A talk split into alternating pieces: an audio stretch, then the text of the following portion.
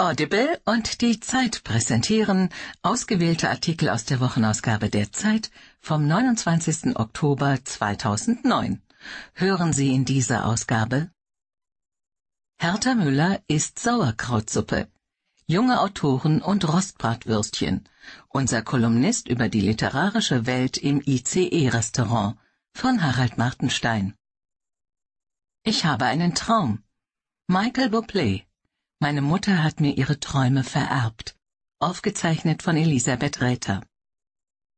Nichts als Hass. Der Russlanddeutsche Alex W. ist ein Einzeltäter. Für viele Araber aber steht in Dresden Deutschland vor Gericht. Von Sabine Rückert.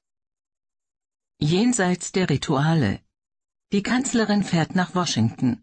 Es wäre an der Zeit, ein neues Thema anzusprechen, die Demokratie im eigenen Land von Jan Ross.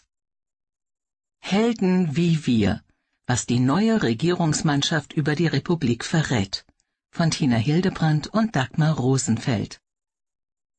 Guido Global.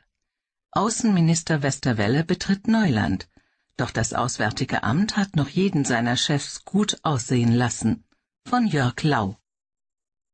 Wie viel mehr ist der Chef wert, eine Falschmeldung um neue Vergütungsregeln bei BMW und eine echte Gesetzesänderung fachen die Diskussion um Managergehälter an. Von Dietmar H. Lamparter und Kolja Ruzio. Volle Kanne. Die Kanzlerin setzt darauf, dass niedrigere Steuern und höhere Schulden die Wirtschaft wachsen lassen werden. Eine riskante Wette. Von Mark Brust. Gesundheit global. Politisch hat sich Deutschland am Kampf gegen die häufigsten Leiden der Welt nicht beteiligt. Das war ein Fehler. Von Harro Albrecht. Gelb vor Augen. China ist Verursacher und Opfer riesiger Umweltschäden. Welche Rolle wird das Land beim Klimagipfel in Kopenhagen spielen? Vier Perspektiven. Von Stefanie Schramm. Stimmt's?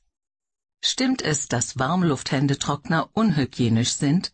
fragt Friedger Müfke aus Bristol, Großbritannien. Christoph Drosser antwortet. Ein schöner Fall von Philotainment.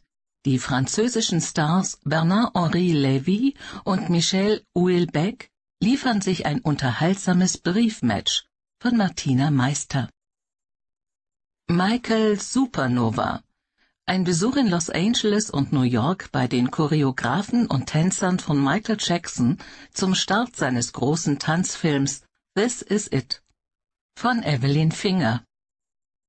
Wörterbericht Etten von Marie Schmidt Ein großes Stück Wasser mit dem Holzboot von Berlin nach Krakau, von der Spree bis in die Weichsel.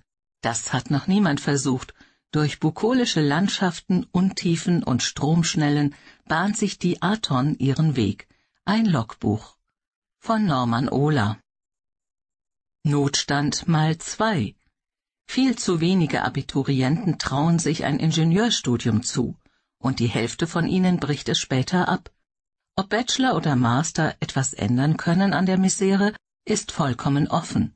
Von Christian Heinrich. Die Zeit. Höre die Zeit.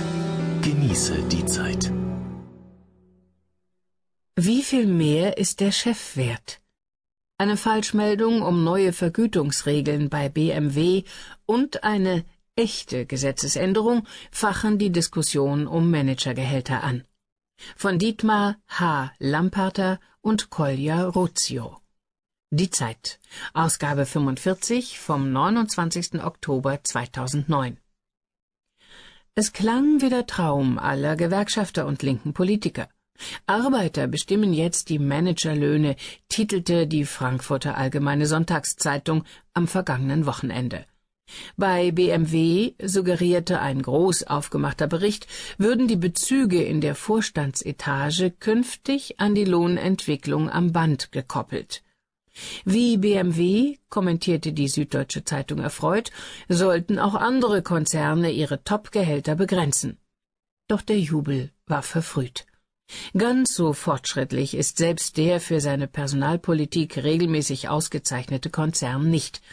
Tatsächlich geht es bei BMW nur um die Gewinnbeteiligung, die gemeinsam mit dem Betriebsrat neu geregelt werden soll. Bei BMW wird es ab dem nächsten Jahr den vom Unternehmenserfolg abhängigen Bestandteil der Vergütung nach einer einheitlichen Formel geben, sagte ein BMW-Sprecher auf Anfrage der Zeit. Das gilt vom Bandmitarbeiter bis zum Management unterhalb der Vorstandsebene.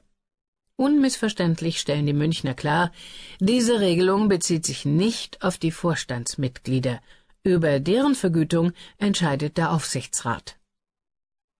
Vom Sonderstatus des Vorstands abgesehen, vereinheitlicht wird lediglich die Berechnung eines kleinen Teils der Bezüge, die an den Unternehmenserfolg gekoppelte Gewinnbeteiligung. Außen vor bleiben die Basisgehälter und die persönliche Erfolgskomponente. Das Gehalt von BMW-Vorstandschef Norbert Reithofer es betrug 2008 2,3 Millionen Euro und seiner Vorstandskollegen wird also nicht, wie mancher Kommentator voreilig schloss, in einem bestimmten Verhältnis zum durchschnittlichen Fabrikarbeiterlohn von rund 40.000 Euro festgeschrieben. Reithofer Salär könnte, wenn es der Aufsichtsrat so will, in den nächsten Jahren auch vom heute 57-fachen des Fabrikarbeiters auf das deutlich höhere Niveau seiner Amtskollegen steigen. Zum Beispiel bei Daimler erhält Dieter Zetsche 4,8 Millionen Euro. Oder bei Linde Wolfgang Reitzle 8 Millionen Euro. Oder bei Siemens Peter Löscher 9,8 Millionen Euro. Oder gar bei Volkswagen Martin Winterkorn 12,7 Millionen Euro.